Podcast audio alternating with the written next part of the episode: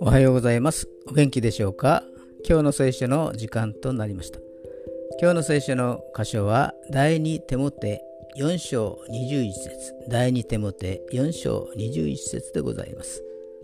お読みいたします。何とかして冬になる前に来てください。アーメン。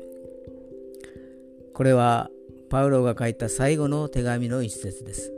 パウロは死ぬ時期が近いことを予期していました。そして牢獄で迎える冬はパウロにとって厳しいものとなるはずです。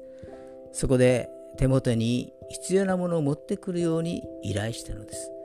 私たちにも希望にあふれた春の時代血気盛んな夏の時代人生の深みを味わう秋の時代そして体力気力知力も枯れていく冬の時代がやってくるのです。その冬が来る前に備えなければならないこと。それは神様との出会いです。今日も神様と共に歩めますように。それでは今日が皆さんにとって良き一日となりますように。よッしーでした。